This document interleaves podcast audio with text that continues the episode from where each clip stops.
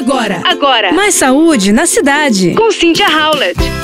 Já é sabido que introduzir açúcar para crianças menores de 2 anos atrapalha na introdução dos outros alimentos e hábitos saudáveis. Agora, você sabia que o açúcar também é o principal causador da cárie precoce? Um estudo revelou que consumir doces antes dos 2 anos é decisivo para a ocorrência do problema bucal nas crianças. A cárie precoce da infância, que atinge crianças na idade pré-escolar, afeta cerca de 600 milhões de meninos e meninas no mundo, de acordo com a Associação Internacional de Odontopediatria. E um estudo brasileiro, publicado recentemente na revista Community Dentistry, revelou os principais fatores de risco para o surgimento do problema, segundo informações da agência FAPESP. Pesquisadores da Faculdade de Saúde Pública da Universidade de São Paulo descobriram que a inclusão de açúcares na dieta, acompanhada da interrupção precoce do aleitamento materno, são os principais fatores que desencadeiam a cárie até os dois anos de idade.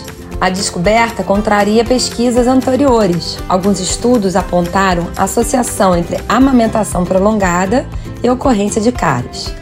Portanto, não é bem assim. Quanto mais peito, melhor.